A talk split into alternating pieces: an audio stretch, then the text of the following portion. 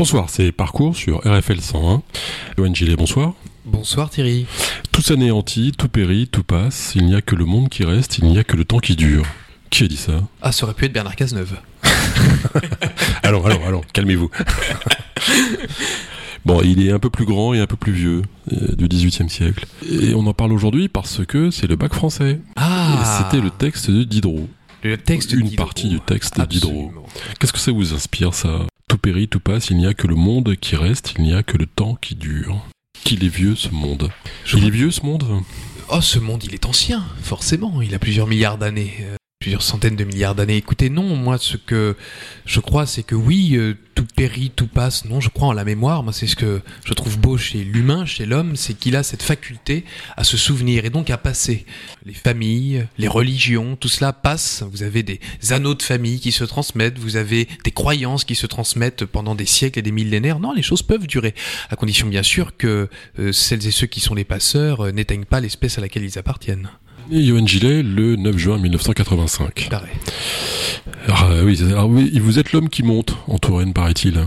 Je sais pas, ce que tout le monde me dit, euh, que vous êtes l'avenir de la Touraine. euh, Faut se méfier des on-dit, vous savez. ouais, on est un con, comme... euh, Exactement, c'est ce On qu'on apprend en journalisme. ouais. Et donc vous êtes journaliste à la base Absolument. de, de métier. Alors oui, vous êtes né où Je suis né à Chambray-les-Tours, à la clinique du parc, pour être précis. À la clinique du parc. Elle existe encore cette clinique? Elle n'existe plus, maintenant c'est une maison de retraite? Oui. Est-ce qu'il n'y a pas un lien avec... euh, Justement. Ouais, c'est curieux quand même.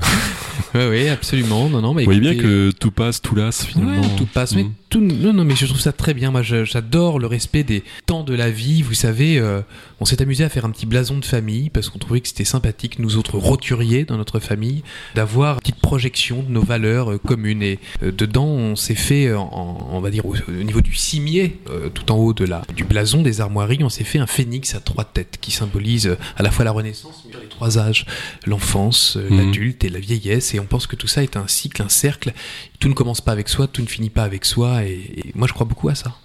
Alors c'était votre anniversaire il y a peu.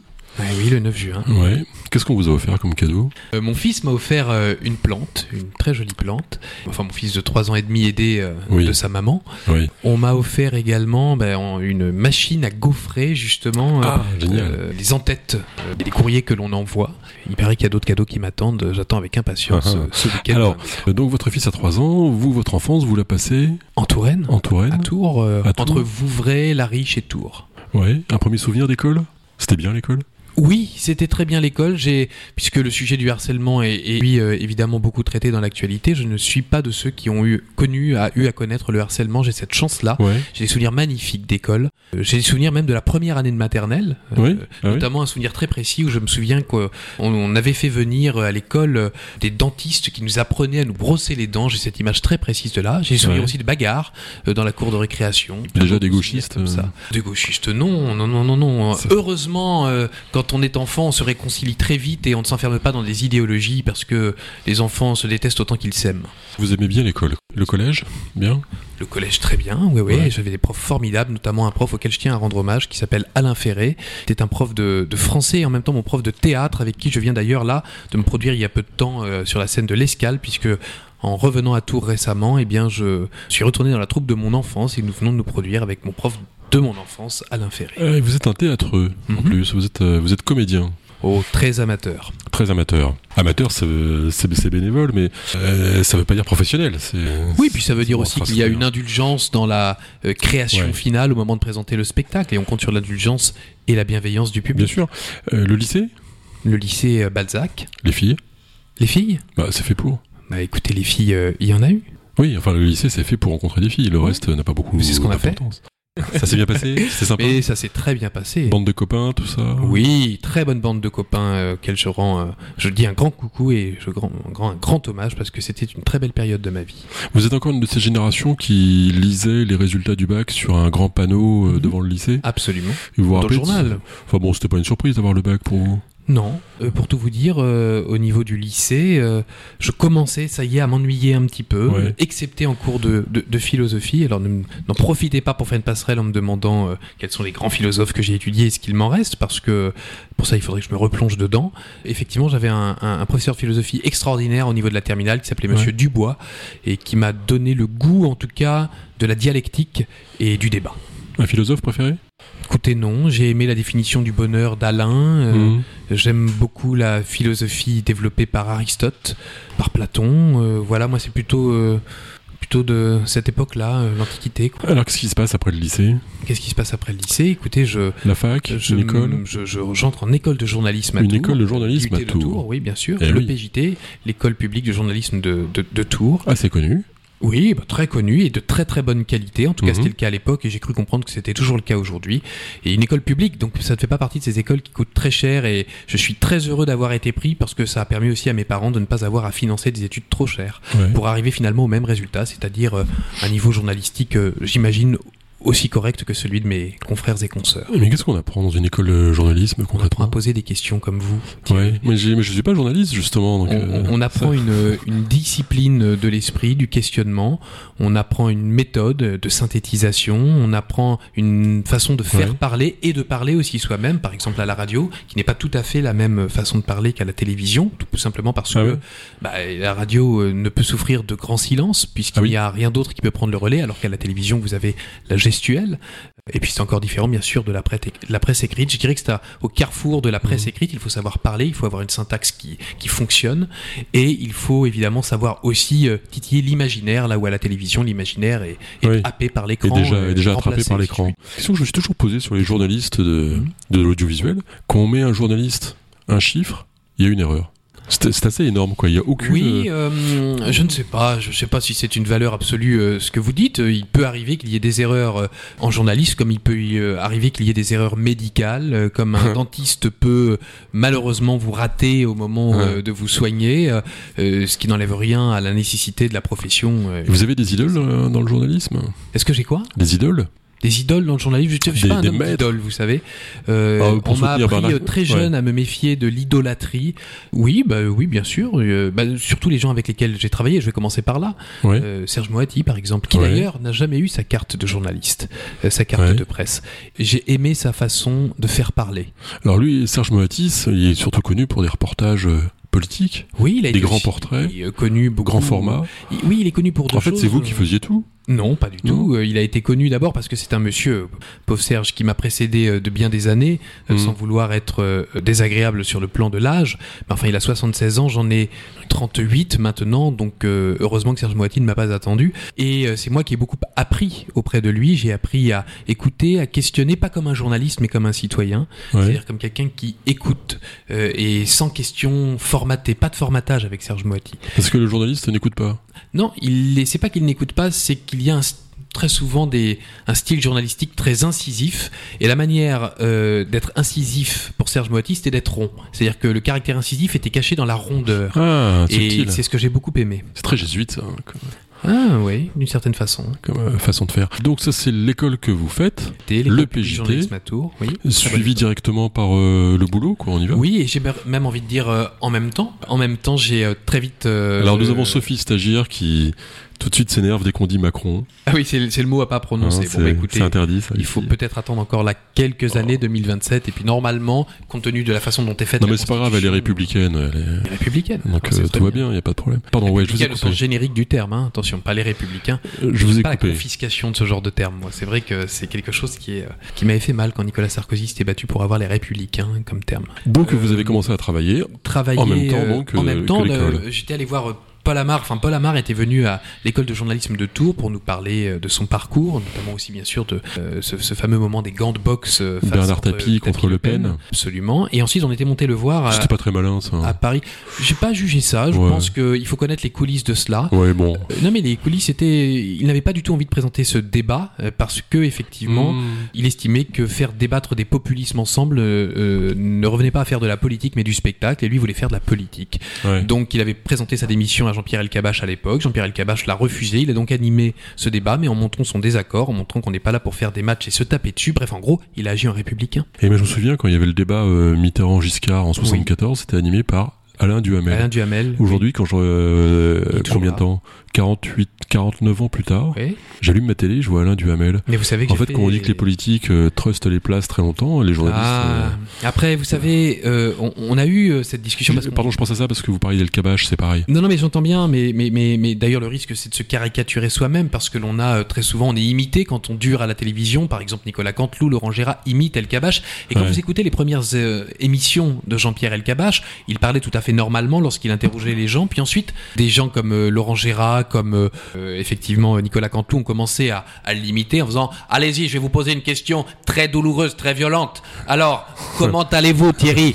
Et en fait, ils ont commencé à l'imiter, et en fait, il est devenu sa propre marionnette parfois. Et il le fait bien, hein fait super bien. Il est très fort. Et c'est bien qu'Elgabache parle comme ça maintenant. Il y a beaucoup de Ah gens oui. comme ça qui, trop conscients de l'interprétation publique qui est faite d'eux-mêmes, finissent par devenir leur propre marionnette. C'est ça le risque de, de rester trop longtemps. Pour le reste, je me souviens de la discussion qu'on a eue avec Sophie euh, il y a euh, une semaine lorsque nous avions débattu avec C'est Sophie, la stagiaire. Ah, Sophie. Oui, bah, C'est son nom de famille d'ailleurs, elle s'appelle la stagiaire. je- je- moi, je l'appelle Sophie et je vous laisse l'autre euh, l'autre appellation. Voyez, comme je suis courageux. Et on a vu ce débat sur effectivement place aux jeunes, etc. Moi, je dis place à l'humain, c'est-à-dire l'humain, ce sont les trois générations qui se donnent la main en permanence et qui ne doivent jamais se défaire, jamais se défaire. Trop de gens, bien intentionnés même parfois, euh, nous feraient presque oublier qu'il y a des gens qui ont bâti avant nous. Hein, Ouais. Et si on doit pouvoir aller plus loin, il faut aussi savoir d'où l'on vient, ça c'est très important, ça s'appelle les racines. Donc euh, un tiers pour apprendre, un tiers pour faire et un tiers pour se reposer. Pourquoi pas? C'est ça la vie en fait. Ouais. Euh, Oui, je pense qu'il y a de ouais. ça. En tout cas, l'oisiveté est quelque chose d'important. Alors, on va pas revenir sur le droit à la paresse de Sandrine Rousseau, euh, emprunté d'un penseur qui a euh, beaucoup pignon sur rue en, en ce moment. Enfin, le droit à la paresse, vous savez, à partir du moment où ça ne s'oppose pas à la notion de travail. On a diabolisé le travail parce Mm. qu'on l'a confondu avec l'organisation du travail, du temps de travail, avec... euh, on l'a associé à quelque chose d'oppressant alors que le travail est libérateur. N'oublions jamais que la libération des femmes s'est faite aussi, peut-être même d'abord, par le travail. Alors aujourd'hui, euh, violenter euh, Mm. la notion de travail alors que ça a été un instrument de libération, c'est un instrument d'oppression à partir du moment où des gens s'approprient des hiérarchies qui sont mal à propos, si je puis dire, malvenues, euh, installent un rapport de dominant-dominé. C'est forcément c'est le le contrat de travail est en est par nature conflictuel. Si je suis patron, je suis là pour que vous employés vous travailliez le maximum et pour vous payer un minimum. Ah, Et, inver- et inversement, c'est tout mon cœur, j'espère Forcément. que non. Euh, Vous savez, c'est un Ah. peu comme la rhétorique, vous savez, une discipline qui m'est chère. La ré- venir. Ah oui, mais je crains le pire. Euh, la rhétorique, euh, euh, si vous voulez, elle peut être sophistique ou elle peut être éthique. Il y a des débats qui se sont installés là-dessus. Et bien, le travail, c'est la même chose. On, on peut avoir par essence l'amour de l'autre et considérer que cet amour-là, cette affection, cet altruisme ne s'arrête pas à la porte de l'entreprise. On est aussi citoyen en entreprise. On n'est pas que travailleur. Oui, mais enfin bon, le patron est là pour gagner un max Je de ne thunes. euh, Je ne crois pas. Il y a des patrons qui sont là pour, des patronnes qui sont là pour gagner un max de thunes, puis il y en a d'autres qui sont là pour donner vie à des projets et qui ont compris et qui savent, et ils n'ont même pas besoin de le comprendre parce que je crois que c'est intuitif, ils savent que c'est ensemble que Mhm. l'on gagne. Je poursuis sur l'histoire de mes armoiries, nous avons aussi trois abeilles qui montrent que le travail en collectivité est bien plus important euh, que le travail seul. Hein. À- seul on va plus vite et, et à plusieurs on va plus loin. En fait, vous êtes vachement de droite. Ah bon, pourquoi? Euh, parce que les, vous êtes pour euh, privatiser les bénéfices et nationaliser les pertes dans tout ça. Quand vous dites c'est une notion d'équipe, privatisation des bénéfices. en fait, on voit bien comment ça se passe, C'est exactement l'inverse. Moi, je pense que les bénéfices doivent bénéficier au plus grand nombre, Euh, à condition bien sûr que chacune et chacun, à un moment donné aussi, montre qu'il y a une reconnaissance envers ce bénéfice-là. C'est-à-dire qu'on peut pas recevoir comme ça, banquer, comme le font d'ailleurs aussi les actionnaires. Ce qui est valable pour les actionnaires est valable aussi pour ceux qui profiteraient comme ça de, de ces bénéfices. C'est-à-dire, on n'a pas des bénéfices sans rien faire. On a des bénéfices parce que ensemble nous bâtissons des choses. Alors, qu'est-ce qui fait qu'à un moment, vous, Vous allez très il vite y a qu'à vous brancher et pas, euh, ça y est, on est parti sur la lutte des classes, tout ça. Non, mais parce que tout est politique. Tout est politique. Tout est politique. On a réduit la politique à des batailles de clans, de camps, etc. C'est-à-dire qu'aujourd'hui, on a essayé d'expliquer aux citoyens que faire de la politique, euh, c'était pas être citoyen, c'était être politicien. Oui. La politique, Mm. elle réside dans le citoyen. Chaque citoyen, à chaque instant, vous êtes en train de faire de la politique. Sophie est en train de faire de la politique. Je suis en train de faire de la politique. Et ne laissons pas la politique aux mains de technocrates, ce qui ne veut pas dire qu'il ne faut pas avoir des notions, bien sûr, de gestion du pouvoir, de compréhension des organismes. Mais tout est politique, c'est-à-dire que tout est pensé. La politique, qu'est-ce que c'est? C'est organiser la vie des gens, c'est-à-dire du plus grand nombre, en dépassant l'intérêt individuel pour aller vers quelque chose qui nous est commun, transversal, collectif. Ben ça, ça passe d'abord par une phase de questionnement. Dès lors qu'on commence à se questionner, à penser, on fait de la politique. Est-ce que vous vous souvenez de votre première feuille de paye? Oui. Vous n'êtes pas senti de gauche ce jour-là?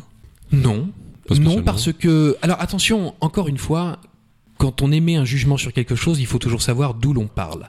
Je Ah, ne suis ça, pas un enfant. Vieille rhétorique maoïste, ça. Non, mais c'est tu parles, camarade. Ou, ou d'Aristote, vous savez, hein, son triangle rhétorique, ethos, pathos, Oui. logos, d'où je parle, de quoi je parle et comment j'en parle.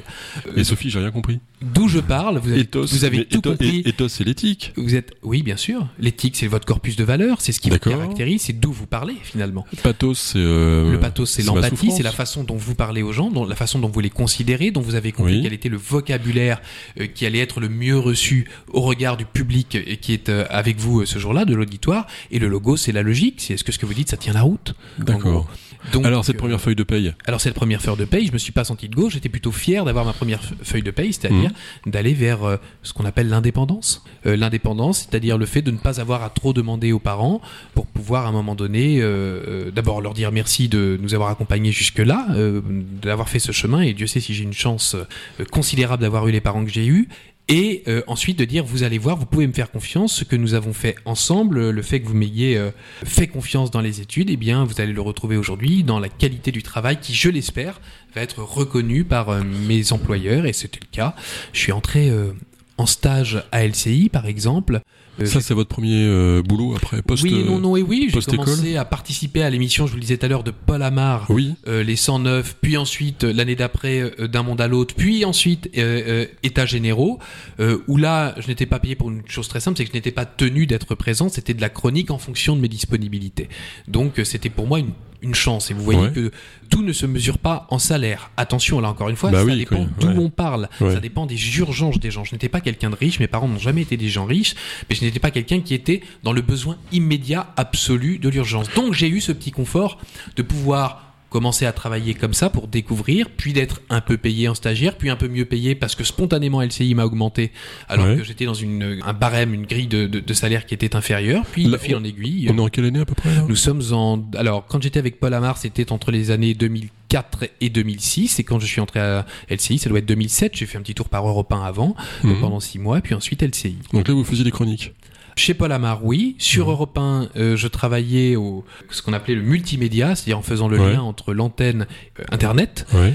Ensuite, j'ai travaillé à LCI où j'étais ce qu'on appelait rédacteur commentateur pendant deux années. Je travaillais notamment avec Michel Field dans son 19-20, c'est-à-dire sa tranche d'information, et dans Politiquement chaud Mhm. euh, qu'il animait à l'époque. Euh, J'étais sous la houlette de Germain Dagonier, un garçon extraordinaire qui fut ensuite le euh, rédacteur en chef de Claire Chazal sur TF1. Donc là, ensuite, j'ai travaillé aussi pour les informations générales. Euh, Il fallait rédiger. euh, Vous, rédigez, vous posez votre voix, vous fabriquez un sujet avec euh, Ouais. les images qui vous sont envoyées. Des... Alors, je ne filmais pas, je n'étais pas JRI, je n'étais pas journaliste reporter d'image. Oui, d'accord. Je construisais les sujets, je, je posais ma voix, je commentais, je posais les questions, je donnais les chiffres, les bons, j'espère. Et ensuite est arrivée euh, l'aventure Moati pendant euh, entre 7 et 8 ans de ma vie. Alors, avant d'en venir à Serge Oui. Moati, euh, Oui. il faisait quoi vos parents? Mon papa a travaillé Dans un dans, bureau d'études dans le bâtiment, bureau d'études. Ensuite, mon père était conducteur de travaux, puis responsable d'une agence, je saute quelques étapes, aussi un peu Mhm. commerciale. Responsable aussi d'agence, bah, ça s'appelle la SMAC, hein, je- sans vouloir faire de pub, c'est une agence de d'étanchéité qui se trouve à Saint-Pierre-des-Corps. À la fin de sa carrière, il était euh, donc à la tête de cette euh, entité-là. Je crois que ses dernières années de, de, de fonction étaient les, les- vraiment les parmi les plus chouettes de sa vie parce qu'il avait une relative liberté d'action euh, et, et qu'il a mené euh, à bien. Et ma mère, elle était assistante dentaire, a travaillé dans le monde euh, des dentistes toute sa vie. Voilà. Ok, donc on en arrive à Serge Moati. Mhm. Il est sympa, Serge? Il est très sympa. Il est pas un peu caractériel, non? Oh, bah, On est entre nous. Contrairement à vous, sans doute Thierry, c'est cela. Ouais, c'est ça. Euh, euh, Serge Moitié, quelqu'un qui a ses humeurs, qui a son caractère. C'est ce qui fait la trempe euh, des personnes que l'on connaît à travers le petit écran. Vous savez, on est rarement là euh, euh, comme ça euh, en ayant un caractère fade. Non, c'est quelqu'un surtout Ouais. d'anxieux, Serge. Et c'est pour ça d'ailleurs qu'il travaille beaucoup, c'est pour ça qu'il s'entoure beaucoup, qu'il doute beaucoup, qu'il refait beaucoup, et donc vous refaites avec lui. Et c'est ça qui peut peut-être donner un peu ce sentiment de, comment vous dites, caractériel. C'est pas le mot que j'aurais mis. En tout cas, euh, d'une personne qui euh, a besoin d'être certaine que lorsque l'on va poser des questions aux gens, eh bien, ce sont les bonnes. Et c'est la bonne manière de le faire. Et comment on sait ça? On le sait pas, on l'espère. Alors si Ouais. on le sait, euh, par exemple dans les émissions politiques que nous faisions ensemble, Serge se mettait à sa place d'intervieweur et puis moi je prenais la place des politiques. Et prendre la place des Ah oui. politiques, c'est pas simplement essayer de répondre aux questions en amont pour voir si les questions sont bonnes ou En, mauvaises. en sparring partner en- Ouais, mais c'est-à-dire que C'était pour une répétition euh, c'était une répétition générale, euh, si, si vous voulez, c'était une répétition générale qui permettait quoi? Qui permettait de se mettre véritablement à la place de l'invité avec non seulement les réponses que l'on imaginait qu'il pouvait faire, mais aussi sa façon de répondre, c'est-à-dire son rythme de voix. Ouais. Si vous interrogez François Bayrou, par exemple, Ouais. c'est pas la même chose que si euh, euh, vous interviewez Jean-Luc Mélenchon. Ils ne vont pas s'énerver sur les mêmes choses, Hmm. ils ne vont pas avoir le même, la même durée de réponse. Et donc tout ça conditionnait notre façon de poser les questions. En fait, c'est du théâtre? Non, c'est de la psychologie. D'ailleurs, euh, Lionel Ouais. Jospin avait dit à Serge Moati euh, Je sais pourquoi je ne suis pas venu depuis des années à Riposte, qui était la grande Ouais. émission mythique Ah oui, à c'est la grande sur émission. France ouais. 5, Mhm. euh, parce que Serge, vous psychologisez tout. Et il a raison, Serge. Ça déplairait d'ailleurs beaucoup à Eric Zemmour, qui d'ailleurs psychologise beaucoup sans le savoir. Mais lui, c'est, il est pathologiquement atteint. Je n'emploie pas ce genre de mots, je laisse Ouais. le soin commentateur de commenter. Là, je suis pas commentateur de ça, mais en tout cas, Ouais. je pense que j'adorerais un débat avec Eric Zemmour euh, pour parler de tout ça. Oui, Mais ça, si tout est politique, on peut dire aussi que tout est psychologique. En fait, ça dépend Tout de à quel. euh, mais bien sûr. regardez ça dépend Poutine, d'où euh, on parle, comme vous disiez tout à l'heure. bien sûr. Je pense qu'il y a une part de psychologie très forte chez Vladimir Poutine, par exemple, Ah en ce moment. Ah Une oui. espèce de... Et Sophie, vous avez fait une psychanalyse? Une psychanalyse? Ouais. Non. Non, vous avez pas besoin de ça. ou- Non, moi je vais Ouais. très bien. Ouais. Bah après, euh, tout le monde a besoin de. C'est pas une tendance, mais tout le monde a besoin d'aller voir des psys, des psychiatres. Enfin, il y a les différentes d'ailleurs. euh, Ouais, ouais, bien sûr. Vous allez me demander si j'ai fait une psychanalyse. moi, je veux dire une chose. J'ai pas cas. osé. Euh, moi, moi, mais osez tout. Hein. Je veux dire, il n'y a pas de tabou. Si je veux pas répondre, je répondrai pas. Ce que je peux vous dire, en tout cas, euh, quand vous dites que euh, il s'agit d'aller bien pour aller faire soit une psychanalyse, soit aller voir des professionnels de psychologie. Non mais Euh, en, en fait, pardon, je, je pensais pas vraiment directement à vous, Johan Gillet, mais je pensais plutôt aux politiques que vous avez interviewés, Oui. où on, où on sent qu'il y a quand même des ressorts psychologiques, en effet, tels que vous l'expliquiez, qui sont très différents selon les, Oui, selon mais les individus. le, le connais-toi toi-même est très important pour ensuite mieux connaître les autres. Et je pense que c'est ce qui avait marqué sur le temple d'Apollon, connais-toi toi-même. oui, à Delphes. Absolument à Eh Delphes. oui. Et donc connais-toi toi-même, c'est très important parce que C'est la pitié aussi, qui venait toujours en mangeant, d'ailleurs. Ok, jeu de mots. jeu de mots débile, désolé. non, non, c'est excellent. C'est ce qu'il faut dire en tout cas. Ouais. Euh, le connais-toi toi-même est très important parce que le grief que l'on pourrait faire parfois à, à certains journalistes, c'est que ils s'achètent une étiquette pour pouvoir euh, briller aux yeux d'une certaine Mm. euh, d'un certain auditoire, alors que euh, il ferait mieux de s'étudier eux-mêmes pour savoir pourquoi est-ce qu'on est journaliste. On est journaliste pour poser des questions. Mais en fait, ce que vous dites me fait penser à des banquiers qui euh, souvent sont pris comme ça, ou des gens dans des dans des Capgemini ou, ou Boston Consulting Group, euh, Oui.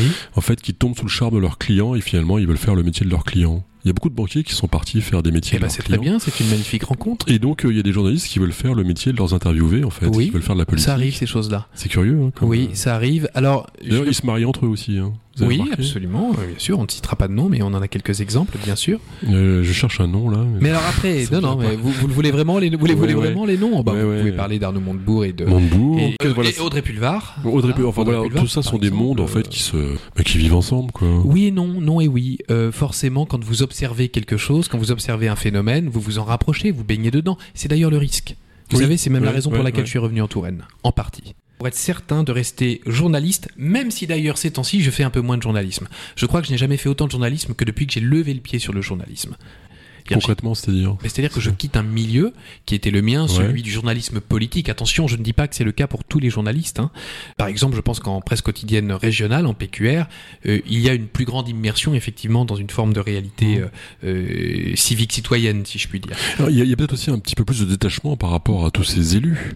Euh, Oui. à tous ces politiques. Je, ne soupçonne pas les journalistes de l'ANR de vouloir être euh, président du département euh, systématiquement Oh. ou député, machin. Ils s'en Alors foutent. après, vous savez, il y a mille et une manières de faire de. Alors que Audrey Pulvar, voilà, elle Oui, candidate quelque mais- part. Elle, a été... Alors après, vous savez, c'est aussi pro- la problématique. C'est aussi une problématique de responsabilité parce que on ne pense pas qu'à soi et qu'à sa carrière. Vous savez, contrairement à ce qu'on croit, quand on se lance en politique, il y a beaucoup de gens qui le font parce que, à force de questionner, ils ont commencé à avoir une forme d'expertise, de poser un diagnostic et se disent, mais enfin, je je suis idiot.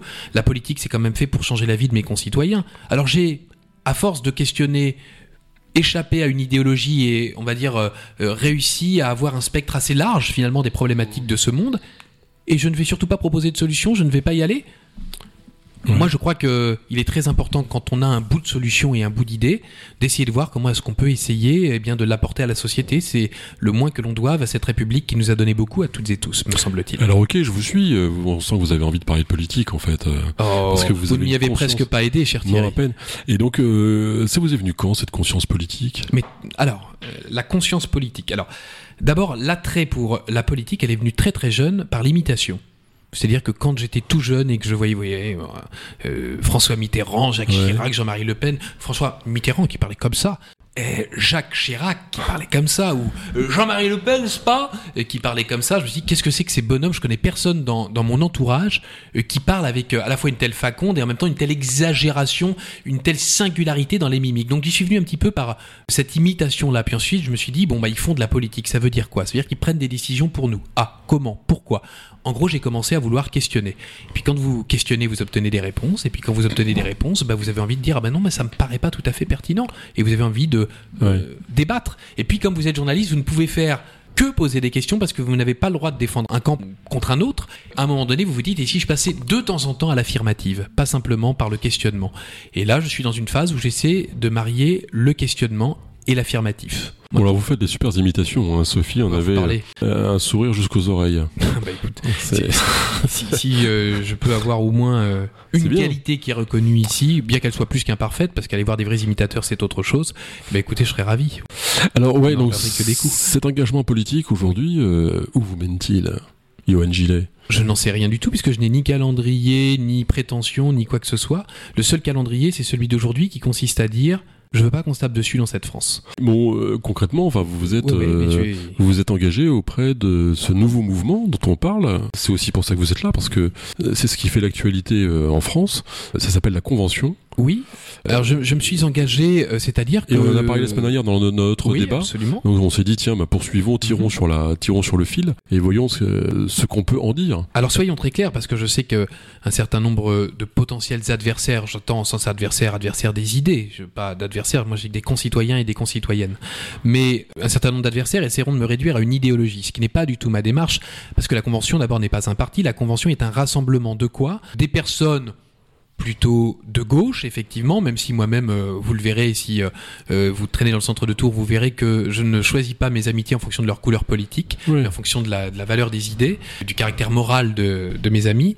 C'est le rassemblement de gens plutôt de gauche qui ont envie que le débat soit encore possible et que les gens ne s'enferment pas dans des, dans des idéologies qui les fassent se regarder en chien de faïence voire à se taper dessus verbalement quand ce n'est pas plus. Ça, je ne veux pas de ça. C'est pas la République que j'aime.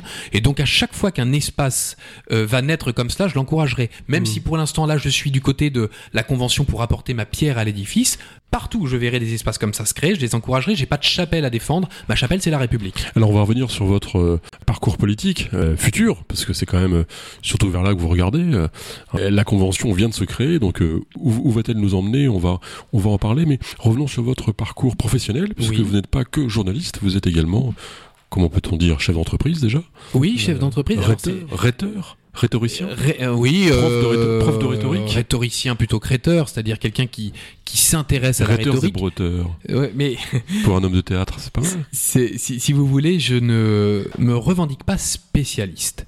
À l'inverse, je me re- considère comme très intéressé par la rhétorique, depuis tout jeune d'ailleurs. Disons que j'ai regardé un petit peu ce que mon expérience m'avait amené à vivre comme moment, à quel moment les choses s'étaient bien passées, mal passées, à quel moment la rhétorique m'avait été utile? La rhétorique qui n'est pas euh, l'art de l'esbrouf, qui n'est pas l'art euh, des bons mots. hein. La rhétorique, c'est l'art de construire sa pensée et ce qui se conçoit clairement s'énonçant aisément. Eh bien, c'est cela pour moi la rhétorique que, j'essaie d'enseigner. Il se trouve que quand vous avez une expérience qui fonctionne pour vous, bah, vous avez juste envie de la filer aux autres. D'ailleurs, l'enseignement, d'une manière générale, c'est la seule chose qui ne vous coûte pas d'argent, enfin a priori, puisque c'est quelque chose que vous donnez qui se démultiplie sans rien ne vous enlever à vous. Et moi, c'est pour ça que je trouve que l'enseignement est quelque chose de fabuleux. Alors qui sont vos clients?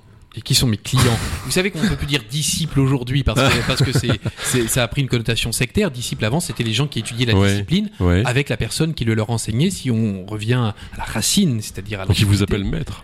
Non, surtout pas, parce que justement c'est connoté. Vous savez, effectivement, un, un- un mot, il a son acception, euh, euh, il a plusieurs acceptions dans le dictionnaire, mais il a aussi, bien sûr, euh, euh, des connotations en fonction du contexte. Donc non, ça ne s'y prête pas. Je rêverais, non pas qu'on m'appelle maître, mais qu'un jour, euh, cela revienne, ce rapport-là, euh, de disciple, de maître, de maître, d'élève, que je trouve très beau, Alors qui sont vous parce vos- qu'il n'y a pas de vanité. qui sont, qui sont ces fameux disciples en tout cas euh, Alors les personnes qui étudient la qui rhétorique, elles viennent de plusieurs endroits. D'abord, il y a des personnes qui viennent de manière spontanée dans mon petit atelier au 7 rue Ouais. Michel Colombe, où euh, bien pour des raisons personnelles, soit professionnelles, ouais. euh, soit euh, pour des questions aussi euh, de temps en temps de confiance en soi, oui viennent se former à, à la rhétorique. J'enseigne aussi en enseignement supérieur, enseignement supérieur, c'est-à-dire au niveau du droit, du- de l'école de commerce, de communication, etc. les futurs avocats les futurs commerciaux les Oui, par exemple, entre autres, parce qu'il est très important là aussi de mettre de la rhétorique, parce que la rhétorique que j'enseigne est une rhétorique éthique, donc de l'éthique euh, dans euh, la parole publique. On sait que les sciences humaines sont des choses très importantes. D'ailleurs, la semaine prochaine, je vais intervenir euh, auprès des peut-être des futurs médecins, infirmiers, infirmières, dentistes, etc., qui sont en passe-las, comme on dit, puisque vous savez que maintenant, on a, pour passer en deuxième année, 50% de la note qui se passe à l'oral. Et c'est une très bonne chose parce que l'on pense qu'il s'agit de connaître plein de notions pour pouvoir exercer Ouais. les professions de santé, alors que les sciences humaines y jouent pour beaucoup. Je pense qu'on a tous eu des expériences de soigner où euh, on s'est accroché à la parole et à la façon de le dire de la personne qui nous soigne. Et donc la parole soigne beaucoup de mots et résout beaucoup de problèmes. alors quelle est la différence entre entre la rhétorique et le sophisme? Ah non, mais le sophisme est une forme de rhétorique. En tout Ouais. cas, si l'on considère que la rhétorique n'est pas liée obligatoirement à l'éthique, oh, bah là, vous me parlez de quoi? Vous me parlez du, du Gorgias de Platon, par Ouais. exemple, c'est-à-dire cette discussion euh, entre euh, Gorgias et Socrate. Gorgias, le, le sophiste, et, et- et Socrate qui, lui, estime que la rhétorique est une éthique. Euh, la différence, euh, si je puis dire, dans mon approche à moi, c'est que j'estime que marabout, bout de ficelle, celle de cheval, cheval de course, ça n'a pas de sens. Et donc, euh, on ne doit pas avoir réponse à tout, on doit avoir raisonnement à tout. Là où le sophiste essaiera d'avoir réponse à tout. C'est très bien théorisé d'ailleurs par Schopenhauer. oui c'est ce que je veux dire c'est dans un film Ça s'appelle Le Brio, ce le brio d'accord référence. le brio avec Daniel Auteuil Voilà, il y a une où histoire. il est question de Schopenhauer dans toutes les formes de Oui, bien sûr, il a d'assertion, transmis en fait. L'art d'avoir toujours raison. La- la- L'approche de Schopenhauer, c'est d'être, euh, de démontrer que finalement l'orateur peut se mettre en situation d'avoir toujours raison, y compris quand il a tort. Par exemple, je l'enseigne ça à mes étudiants, mais pas pour l'appliquer, ces stratagèmes, bien qu'il y en ait qui soient parfaitement euh, euh, louables. Mais je l'enseigne pour qu'on puisse repérer les techniques que les autres utilisent pour nous déstabiliser alors qu'on arrive de bonne foi dans un raisonnement là où l'adversaire, notamment l'adversaire politique parfois, a vocation à nous déstabiliser juste pour gagner et non pas pour penser, pour réfléchir et pour avancer. alors comment on fait pour gagner un débat? Et ben d'abord, euh, il faut être certain de ne pas vouloir le gagner à n'importe quel prix, c'est-à-dire de ne pas avoir réponse à tout mais d'avoir question à tout. C'est-à-dire que quand quelqu'un affirme quelque chose très très fort, comme c'est le cas euh, parfois, à certaines marges, on va dire, de l'hémicycle, d'un côté ou de l'autre, eh bien, d'abord il faut euh, prendre le contre-pied de la personne qui est en face, calmer le jeu et poser des questions. Poser toutes les questions que ce que la personne dit. Et quand on essaie de, de vous mettre face vous-même à, à une impasse, eh bien, vous avez le droit de ne pas savoir, mais vous avez le droit de réfléchir. On a pour moi deux légitimités, mais là, je vais pas faire un cours parce que je vais Oui, obligé de facturer. Ouais. Non, je plaisante. Alors ça, ça, justement, c'est On mon problème. on Vous m'avez dit que j'étais chef d'entreprise. On est blindé ici. Non, non, mais ah bah tant mieux. Euh, euh, le, le tant mieux pour vous, j'entends, hein, puisque comme vous êtes euh, d'une certaine façon d'intérêt public, puisque vous nous informez, j'aime autant que vous vous portiez bien, parce que quand on Bah se oui. porte bien, on travaille mieux. D'où l'intérêt d'avoir un salaire correct, d'avoir un bon salaire, parce que quand Ah non, on... Par contre, nous sommes bénévoles. Ah, ben c'est bien le problème. C'est pour ça que. Donc de bonne volonté. C'est pour ça Donc que on vous cherche êtes- à comprendre. Et donc euh, moi j'aimerais bien savoir comment on fait pour euh, clouer le, euh, le bec à quelqu'un Il faut qui, qui, qui vous emmerde. Bien en déjà, il fait. faut pas Euh, vouloir lui clouer le bec, parce que la meilleure manière de ne pas réussir à clouer le bec à, à Écoutez à tous Johan Gillet, il va vous dire comment on fait pour clouer le bec euh, de quelqu'un. La meilleure manière de ne pas clouer, de, de clouer le bec à quelqu'un, c'est d'abord de ne pas rechercher à lui clouer le bec. Parce que, généralement, que fait quelqu'un qui a vocation à vous déstabiliser, c'est de repérer vos failles. Or, si vous êtes conscient de vos failles, on y revient. Connais-toi toi-même, le temple de, de Delphes, euh, d'Apollon. Connais-toi toi-même. euh, ça veut donc dire que vous connaissez vos fragilités, ce qui vous angoisse, ce qui vous fait peur. Il faut l'assumer totalement, ne pas chercher à le dissimuler. Plus vous cherchez à dissimuler, plus les personnes qui sont habituées à la déstabilisation, ce que j'appelle des pervers tout simplement, eh bien essaieront de s'incruster dans cette faille et de vous déstabiliser. Donc soyez conscient de vos fragilités, si tant est qu'on puisse les qualifier ainsi, parce qu'à la limite, j'ai envie de dire, c'est normal d'avoir des fragilités, c'est même sain. C'est c'est ce qui est à l'origine du doute, hein, et ce qui euh, permet de ne pas être dans la certitude permanente. Prenez avec tranquillité euh, les attaques de l'adversaire. Partez du principe que tout est à fleur et moucheté à partir du moment où il sort pas un vrai flingue. Donc tant qu'il ne sort pas un, viflin- un vrai flingue, il n'y a pas de drame. Et s'il sort Ouais. un vrai flingue, faites des arts martiaux. Et donc, euh, plus vous êtes tranquille, moins la personne qui est en face va réussir à vous déstabiliser. Questionner. On a deux types de légitimité, vous disais-je. La légitimité de transmission, d'affirmation, c'est-à-dire je possède un savoir, je crois qu'il est utile que je le porte à votre connaissance, j'ai une donnée, j'ai un chiffre, je vous le communique. Et puis la légitimité de questionnement. C'est-à-dire que pour moi, quand on dit, vous savez, un sujet pareil qui peut nous animer sur euh, d'autres thématiques, c'est tu n'es pas légitime, tais-toi, ne parle pas. Je ne crois pas en cela. Je pense qu'effectivement, on doit se connaître pour savoir comment parler. Et parfois, parler, c'est pas affirmer, c'est juste questionner. Mais on est toujours légitime. Le tout est de savoir si on est là pour questionner ou pour affirmer. Voilà, deux types de légitimité. Donc à partir du moment où vous marchez sur ces deux pieds-là, l'autre en face peut s'y prendre. À partir du moment où il voit qu'il n'y a pas d'enjeu chez vous, autre que la pédagogie, il y a peu de risques. Alors si vous avez mal dormi, c'est le risque. Essayez de bien dormir, par Mhm. contre, ce qui n'est pas mon cas en venant à votre micro, c'est pour ça que je m'attends au pire pour tout à l'heure. Non. De toute façon, Abdel et moi, on doute de rien. Moi, j'ai pas de doute. non? Si, on n'est pas très sûr. Alors, dans tout ça, nous a- vous amenez à Bernard Cazeneuve. Quelle idée? Mais Quel tout mot ça ne vous a amené piqué? à Bernard Cazeneuve.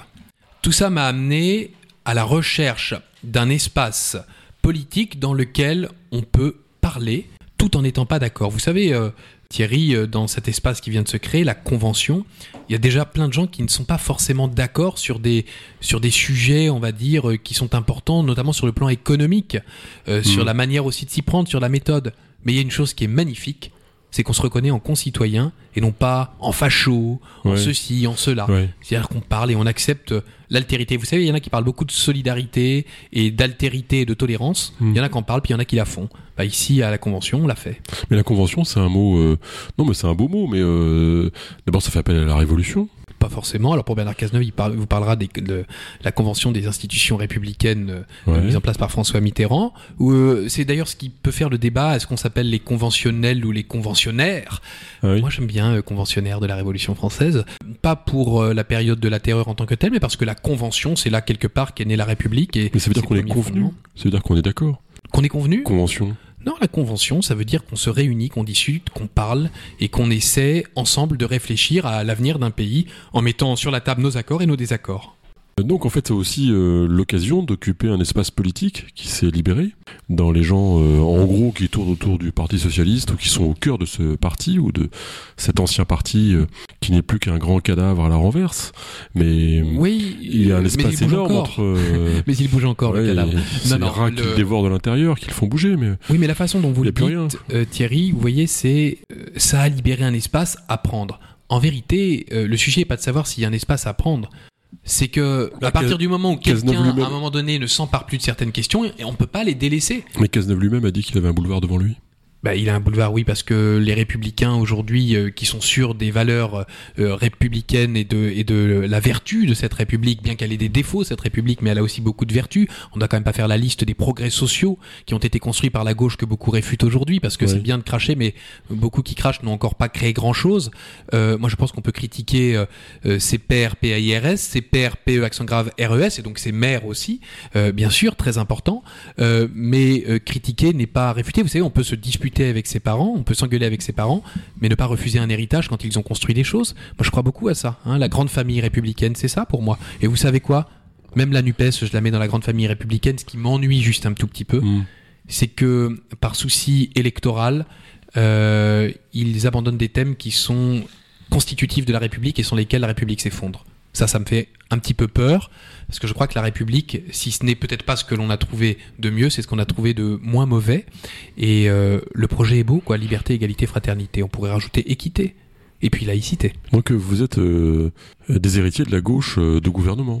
Parce que vous êtes là pour faire, parce d'après que ce que vous dites, vous êtes là pour cette faire. thématique de, cette notion de, de gauche de gouvernement revient. Ça veut dire quoi, gauche de gouvernement? Ça veut dire des gens qui sont capables, non seulement évidemment de pointer du doigt des problèmes, mais de gérer aussi avec ce qu'imposent les institutions de lourdeur, mais Ouais. de nécessité. Mais j'ai l'impression que ça veut surtout dire euh, que c'est la gauche qui est capable de se compromettre euh, avec le grand patron. François Hollande. Euh, vous avez, vous l'obsession on de la personnalisation.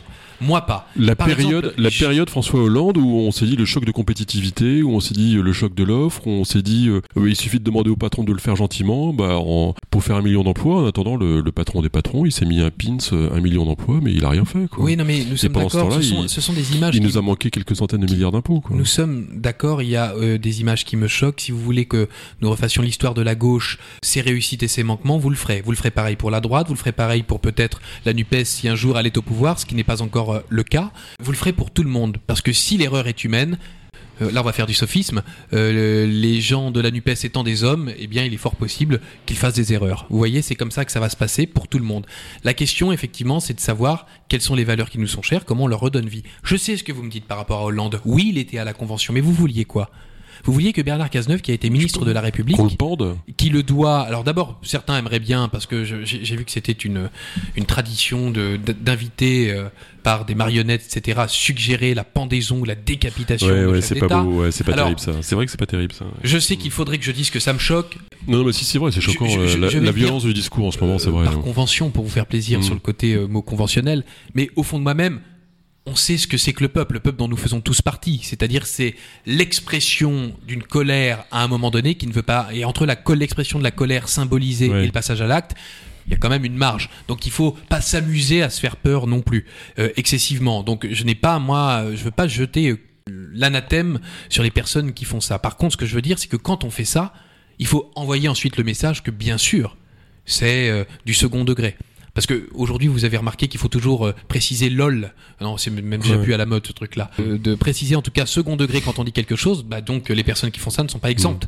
Dans ce cas-là, de demander aux Non mais vous avez raison, c'est que le, le discours est devenu très très violent. Il y a eu des marques de violence, euh, notamment des gens de, de LFI, pour être clair. Oui, mais quoi. parce que la politique, Non mais est, parce que la politique est ballon, violente.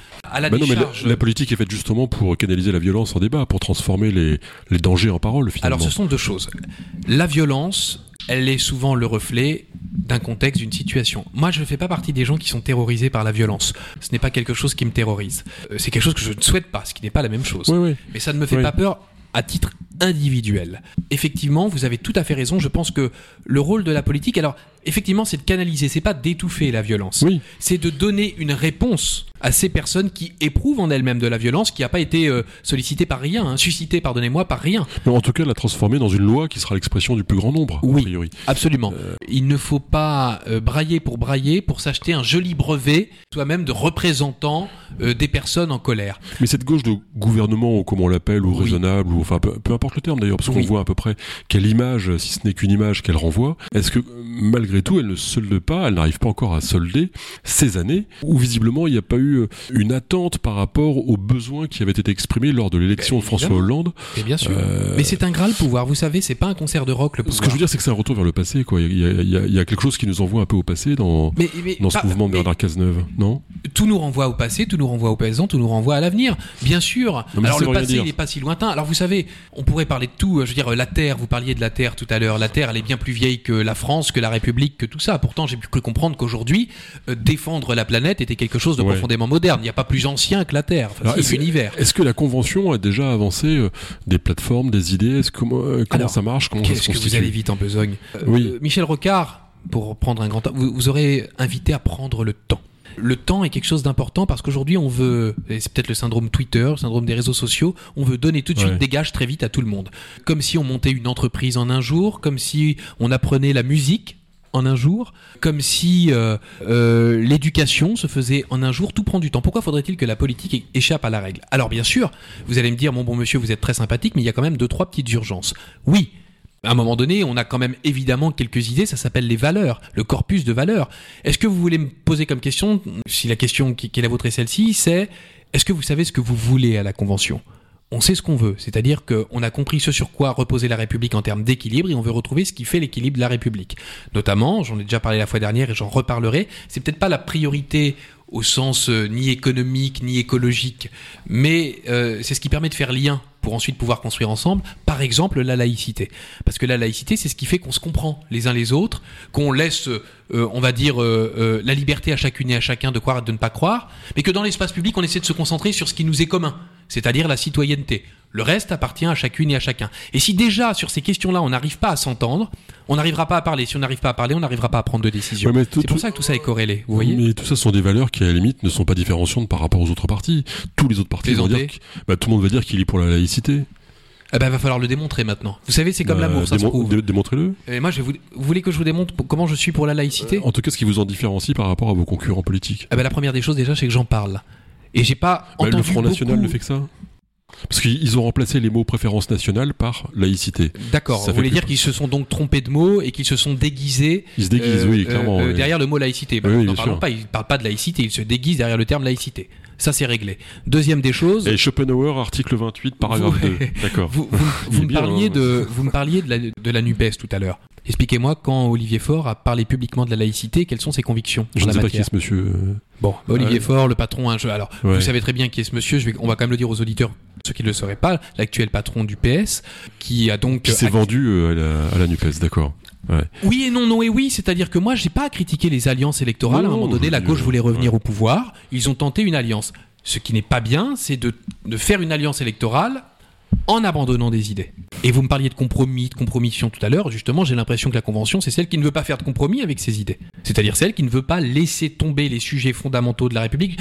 Prenez l'exemple, me semble-t-il, la semaine dernière, du fraisier. Je crois que c'est ça que je vous avais dit. C'est-à-dire que un, fraisier, si vous enlevez les fraises, c'est juste un gâteau. Eh bien, la République, si vous enlevez certains éléments constitutifs, c'est plus tout à fait la République. C'est un système euh, bancal. Et nous, nous voulons un système qui ne soit pas bancal.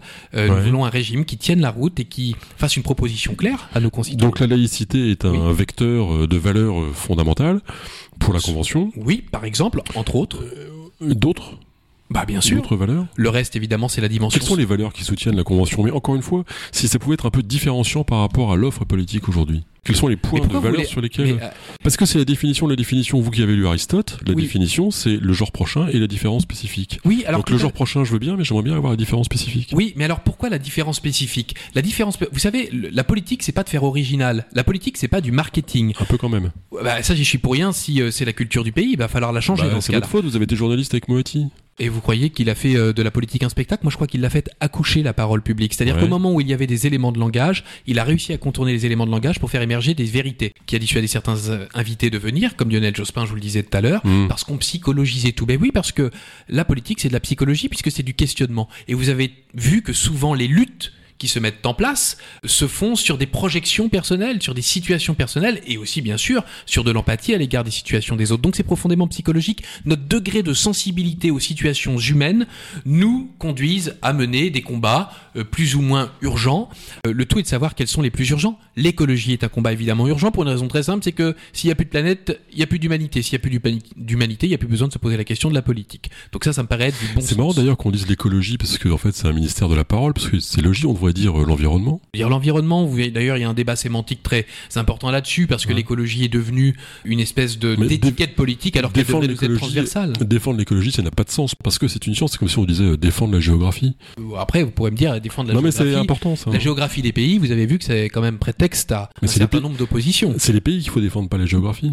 Et Ce sont en tout cas les valeurs d'une manière générale qu'il faut défendre. Alors, en tout cas, il faut défendre l'environnement et la terre, d'accord. Évidemment, c'est un axe fondamental. euh, Qui est juste vital. Qu'est-ce qui est Enfin, différent comme euh, en mais- termes d'approche de la convention par rapport à d'autres. Pourquoi voulez-vous chercher des... Nous, on, est en train d'essayer de rassembler les gens. Pourquoi voulez-vous qu'il y ait des différences? Ce que l'on est en train de dire, c'est pas d'acter nos différences en disant alors attends, la NUPES dit ça, donc nous, on va dire ça. Ouais. C'est pas ça la politique, je répète, c'est pas un concert de rock où on doit essayer de proposer un album nouveau. Qu'est-ce que vous avez contre les concerts de rock, monsieur? Mais j'ai rien, au contraire, ce que je dis, c'est que dans un concert de rock, on arrive, on a nos fans, on a les personnes qui sont là pour nous applaudir. La politique, c'est pas le sujet. La politique devrait être le sujet de l'impopularité. C'est comment est-ce qu'on va essayer Oui. de faire le moins mal possible, tout Ouais. en acceptant de prendre les coups. On n'est pas là pour se faire applaudir en politique, ça arrive quelquefois. Heureusement pour se redonner un petit peu de tonus, parce Bah que oui, sinon mais il va, il falloir que les gens votent pour vous. Et pourquoi je me présente pas, moi? Non, mais vous, euh, Ah, la convention, ouais. La convention, mais pour l'instant, il va falloir que les gens se rassemblent et fassent le point sur les idées qui sont les leurs. Qu'est-ce Ouais. qui est important? De quoi euh, les gens se détournent-ils aujourd'hui? De quoi euh, se rapprochent-ils? C'est un diagnostic qui est en train d'être fait. Vous savez, avant de faire des, des propositions, il faut toujours faire un diagnostic. Vérifier où en sont euh, les gens dans leurs valeurs. Bah, c'est ce qu'on est en train de faire. Mais puis, il y a aussi des propositions urgentes sur l'écologie. J'ai vu que BFM s'était amusé à critiquer le fait qu'il y ait plein de bouteilles d'eau euh, dans la convention de Bernard Cazeneuve. J'ai envie de dire oui, mais vous Oui. savez quoi? Ils voulaient qu'il y ait du gin ou quoi? Plutôt que de critiquer, apportez-nous demain Mm. les solutions qui d'ailleurs existent déjà. pour venir donner l'eau à des gens, 2300 personnes qui sont rassemblées en pleine chaleur. Ouais. Je vous avoue, vous, que quand ils ont vu qu'il y avait des gens qui crevaient de chaud dans la salle, ils se sont Ouais. pas dit alors attends, euh, Oui, l'eau, on va la mettre, bouteille plastique. Non, mais c'est ridicule, ouais, monsieur. Donc, enfin, Mm. je comprends que on attire l'attention là-dessus. Mais enfin, si c'est ça qu'on a à reprocher aujourd'hui et qu'on pense que euh, cette gauche-là va pas s'occuper d'écologie à cause de ça, faut faire attention, quoi. Faut Ouais. pas tout euh, tirer par les cheveux excessivement non plus, pas tout extrapoler exagérément. Donc euh, l'idée, si j'ai bien compris, c'est sur ces grandes valeurs d'être capable d'affronter des divergences et d'en débattre et de, et de trouver euh, quoi d'une forme de synthèse ou de, de solution pragmatique euh, qui soit social-démocrate, en gros, qui soit sur une école euh, populaire en fait. Ben oui, mais si vous voulez, le, le- en fait, c'est très simple. Le projet de la Convention, c'est de faire en sorte que le triptyque liberté, égalité, fraternité, euh, qui s'appuie aussi, bien sûr, sur un ensemble de valeurs qui sont extrêmement importantes, c'est-à-dire des urgences politiques comme l'écologie, euh, comme euh, évidemment la répartition des richesses, qui est quelque chose qui nous tient évidemment beaucoup à cœur, Oui. comme la laïcité, j'en ai parlé, et bien d'autres, évidemment, euh, approches politiques, soit tout simplement remis dans le débat public et que l'on puisse en parler et non pas se violenter. Ça s'appelle une méthode, en fait. Ça s'appelle une méthode de travail. Une méthode Alors- de travail qui consiste à ne pas laisser qui que ce soit se sentir en insécurité de débat et de parole. Alors nous avons ici une gauchiste invété- invétérée qui s'appelle Sophie. Euh, comment, co- comment on fait pour convaincre Sophie? Sophie, comment il faut faire pour vous convaincre euh, d'adhérer à la convention? Voilà, déjà, euh, le vocabulaire, il y est. hein. Moi, je suis déjà euh, appâtée par euh, la manière dont il va parler euh, de la convention. Après, euh, c'est plus le résultat après qui va m'intéresser.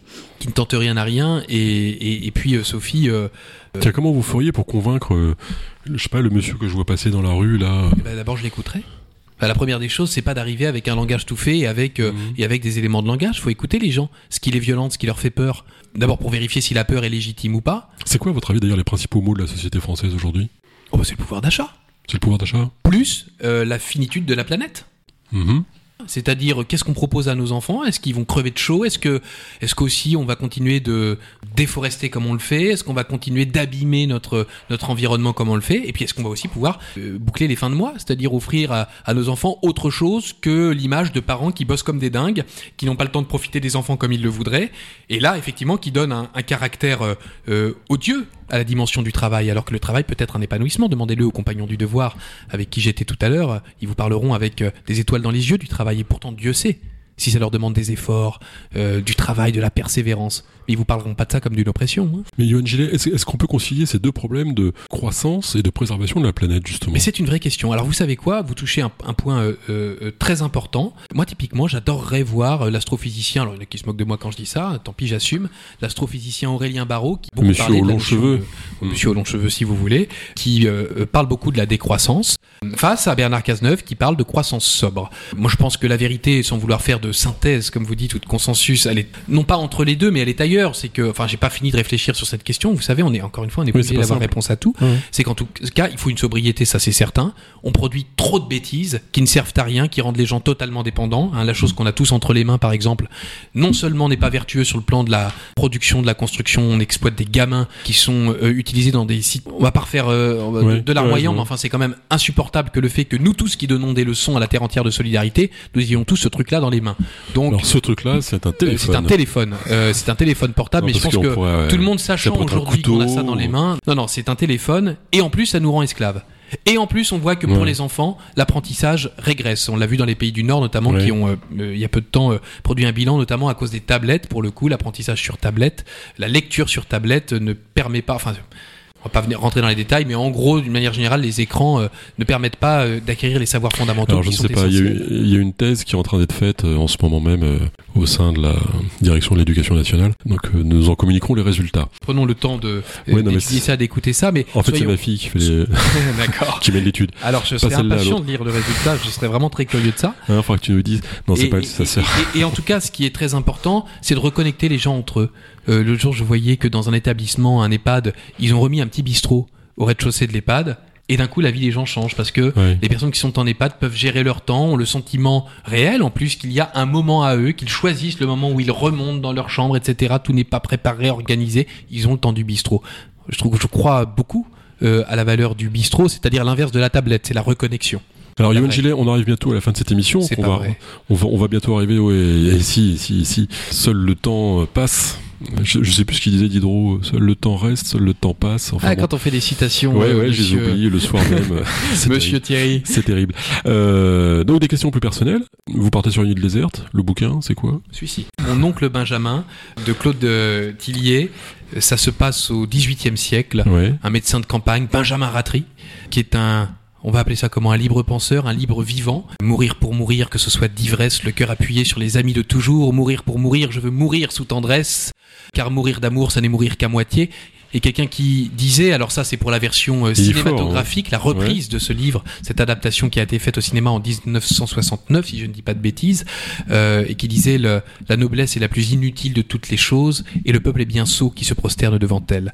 Lisez ça, Ah ouais, mais ça, vous c'est voir un match de de foot, liberté. Ça vous inspire quoi, tous ces smicards qui vont applaudir des milliardaires en train de pousser un ballon? Si vous voulez me demander s'il y a, alors j'emploierai pas ces termes-là parce que j'ai beaucoup trop de respect pour mes concitoyennes et mes concitoyens pour les pour employer ces termes-là, mais Ouais. euh, si vous voulez me dire qu'il y a des paradoxes dans la société et des admirations à géométrie variable et des Ah, indignations à géométrie Vous vous variable, rendez compte qu'on a dit quand même, euh, on a vendu Mbappé. Non mais c'est terrifiant une phrase pareille quoi. On a vendu un homme. Vous n'allez pas Moi, je sur, fous qu'il soit euh, très riche, très pauvre. euh, mais l'homme n'est pas une marchandise. Mais justement, voilà, ça nous c'est- sommes tout à fait On d'accord. en est à dire ça quoi. C'est Oui. quand même dingue. Vous voulez me demander si ça me fait mal au cœur Ça me fait mal au cœur. Ok. Euh, sur cette île déserte, euh, un film Je pourrais presque pu vous répondre euh, Bah oui. le même, mon oncle Benjamin, puisqu'il oui, a été a- adapté. euh, Mm. Oh, il y en a tellement. euh, il y en a- franchement, c'est très compliqué. Mon oncle Benjamin, parce que c'est ce qui nous détend en famille. Quand on le regarde, ça nous réunit tous. S'il faut emporter une idée. La liberté. Ouais. Euh, mais Il a enfin, vous serez raison. tout seul.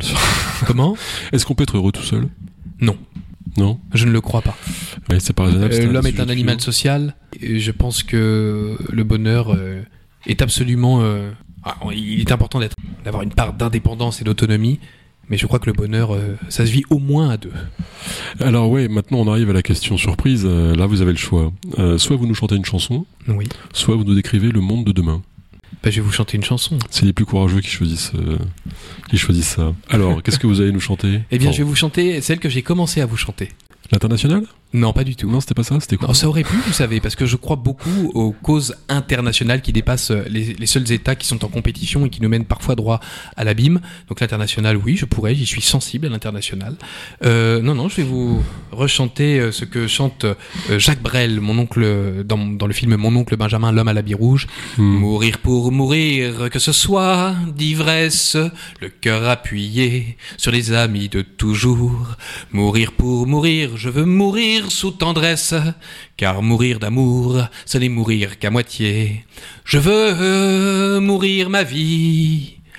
Avant qu'elle ne soit vieille, entre le cul des filles et le cul des bouteilles. Pardon pour la fin, mais enfin ça fait partie de la chanson. Mais il chante bien. hein. Qui a été repris par le chanteur Sohan d'ailleurs, cette chanson. Alors, on n'a pas les mêmes goûts musicaux, ça c'est clair. Je dis que ça a été repris par Sohan. Je n'ai pas formulé d'opinion personnelle. Mais euh, il chante juste Abdel, non? Il chante très bien. Abdel, je chante juste. Donc, il... félicitations Oui, tout à d'Abdel. fait. euh, Il n'y a que deux. euh, Antoine Maquin. Antonin, Oui. Antoine. Antoine Maquin et puis euh, Johan Gillet qui ont Qui ont osé chanter. Puis qui ont osé ils chantent chanter. juste. Moi, j'aurais jamais fait une chose pareille, mais c'est parce qu'ils savent chanter qu'ils chantent. Puis parce que la musique c'est la vie, Ouais. Tout Ouais. à fait. me semble-t-il. Vous jouez de la musique, vous? Batterie et piano. Batterie, piano. Et j'aimerais bien me mettre au saxophone bientôt. Il sait tout faire. Bon, Non, du tout. Oh là là, très amateur là aussi. très amateur. Mais oui, mais il faut aimer. pianiste et médiocre. Il faut euh, aimer. batteur. Alors, une dernière parole, bah, ce sera pour Sacha. Un garçon de 3 ans. Qu'est-ce qu'on lui dit à Sacha? Longue vie mon grand et te laisse pas impressionner par ceux qui voudraient te faire croire que tu n'es pas légitime. S'il pleure pour aller à l'école, qu'est-ce que vous lui dites?